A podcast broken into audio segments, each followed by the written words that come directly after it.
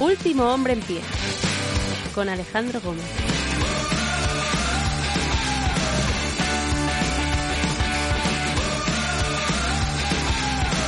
Buenos días, buenas tardes, buenas noches, bienvenidos. Yo soy Alejandro Gómez, hoy es 10 de diciembre del año 2021 y este es el episodio 304 de Último Hombre en Pie, un podcast de lucha libre WWE ha despedido a Jeff Hardy, el enigma carismático, ya no formará parte de la empresa de Vince McMahon y lo hacen después de que el propio Jeff Hardy pues tuviese una actitud ciertamente errática en un house show el sábado pasado, estaba en un combate tag junto a Drew McIntyre, dio el tag y cogió y se marchó se marchó del, del combate, ¿no? Y teníamos la duda de qué había sucedido, de qué había pasado y sobre todo teníamos la gran duda, dado el historial de Jeff Hardy, un historial repleto de, de momentos muy altos, eh, de éxito absoluto y de momentos muy bajos en el fango total, ¿no?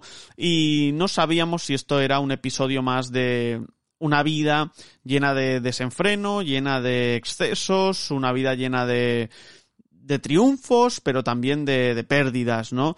Y bueno, parece ser que, que, así lo fue. No sé si ese fue el detonante total y absoluto, ese que definió eh, lo que iba a pasar en el día de ayer. Lo que sí que es verdad es que lo tuvieron que mandar a casa, que Matt Hardy, su hermano, tuvo que salir a comentar que él no era su historia, es decir, que no, él no podía contar su historia porque no era la suya, sino que era la de su hermano, pero que estaba en casa y estaba bien, que eso dejaba un poco tranquilos a todos los aficionados, pero lo, lo más relevante es lo que dijo Fightful, según Sean Rossap, WWE le ofreció ayuda, insistió en que tuviese un programa de rehabilitación pagado por la empresa, que eso es algo que siempre ha hecho WWE, ¿no? Siempre ha puesto por encima, en este caso, la, la salud de, de, las superestrellas en este ámbito, ya no tanto en el de las lesiones, pero en este ámbito de, de la drogadicción y en el ámbito de, de, de las adicciones y demás, sí. Y parece ser que Jeff Hardy no la aceptó. Claro, cuando te pones en esta tesitura, a WWE no le queda más remedio que despedir a una absoluta leyenda del mundo del wrestling, a un luchador que lo ha hecho todo eh, dentro de los cuadriláteros, pero luchador muy, muy, muy inestable. Muy inestable por diversas razones, ¿no? Eh, podemos especular, ¿no? Sobre el porqué de las cosas, si podemos hablar sobre mm, cada uno los demonios que tiene dentro, pero de lo que sí de lo que sí creo que se puede hablar fehacientemente es de las dificultades que tiene un luchador para, no solo para subsistir como tal, ¿no? No en el tema económico, pero sí en el tema personal, al fin y al cabo, ¿no? Los luchadores tienen un calendario completamente exhaustivo, más de 300 días fuera de casa. Tienen a muchos compañeros dentro de la empresa, evidentemente, pero eh, es imposible no sentirse solo, ¿no?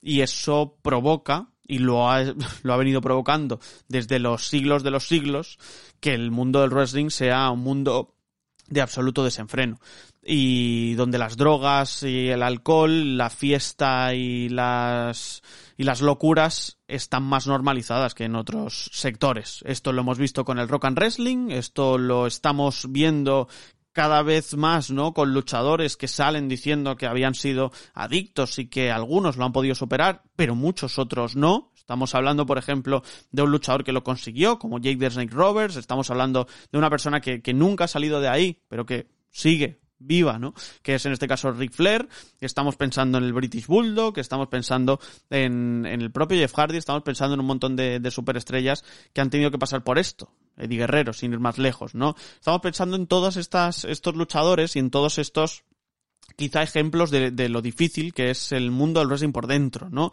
Dicho esto, es inexcusable, evidentemente, ¿no? Cuando a ti te ofrecen ayuda y tú la rechazas, no hay vuelta atrás, ¿no?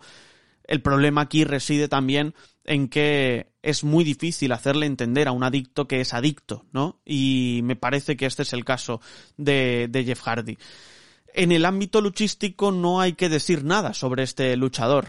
Es un luchador con el que hemos crecido, por lo menos en, en mi quinta, y con el que nos hemos enamorado de la lucha libre y hemos entendido que Jeff Hardy era uno de esos grandes baluartes que nos hicieron enamorarnos de este, de este sector del mundo del wrestling, ¿no? Eh, para mí hay que separar la persona del personaje, sinceramente. Para mí sí que hay que hacerlo, ¿no? Y entiendo a Jeff Hardy como uno de los mejores históricamente en todo lo que ha hecho, ¿no? Por todas las imágenes icónicas que tenemos en la cabeza, por todo lo que ha supuesto para todos nosotros, en nuestra infancia, en nuestra adolescencia, en nuestro crecimiento eh, personal, ¿no? En, en lo que era, básicamente su personaje. En lo que era Jeff Hardy, ¿no? En lo que ha sido el Phantom Bomb, lo que ha sido el Twist of Fate, lo que ha sido, eh, pues, su alianza con su hermano, con los Hardy Boys, lo que han sido esos combates TLC míticos, lo que fue su reinado como campeón, lo que fue su, su ascensión como underdog, lo que fue absolutamente todo lo que hizo, ¿no? Eh, artísticamente es un absoluto, un absoluto genio, ¿no? En el plano personal es un tío que ha tenido una barbaridad de, problemas. Y es una persona que necesita ayuda imperiosamente y es un luchador al que tú no le puedes dar, ¿no? Un sueldo, un salario como tal, porque si no acepta una ayuda, lo único que puedes hacer es que cabe su propia tumba. Es duro, es difícil, pero, pero es así. Y Jeff Hardy, pues, ha, ha comprado, ha comprado muchos billetes. Ha comprado muchos billetes solo, solo de, de ida, ¿no? Entonces, estamos en un momento muy complicado. Estamos en un momento muy difícil y estamos en un momento que, mm, que para Jeff Hardy tiene que ser duro, que para WWE también y que entiendo perfectamente que para el aficionado también lo sea, ¿no? Evidentemente todas las muestras de ánimo son, son pocas porque lo primero que quieres es que un luchador se recupere, que una persona al fin y al cabo se recupere de, sus adicciones, pero la cuesta cada vez es más alta y la cuesta cada vez es más empinada y llegar a la cima cada día es más difícil y esa cima es mantenerte vivo y mantenerte sano. Y eso cada vez es más difícil. Eh, Jeff Hardy se estaba diluyendo ya como luchador. Para mí estaba en el ocaso de su carrera. Para mí no, no, yo no creía que mereciese las oportunidades que mucha gente demandaba. Yo creía que no estaba ni siquiera para luchar en televisión. Y, y la verdad es que pues es muy difícil, muy difícil, sobre todo aceptar que un ídolo de tu infancia no estaba para este tipo de trotes, ¿no? Es muy complicado. ¿Te está gustando este episodio? Hazte fan desde el botón apoyar del podcast de Nivos. Elige tu aportación y podrás escuchar este y el resto de sus episodios extra. Además, ayudarás a su productor a seguir creando contenido con la misma pasión y dedicación.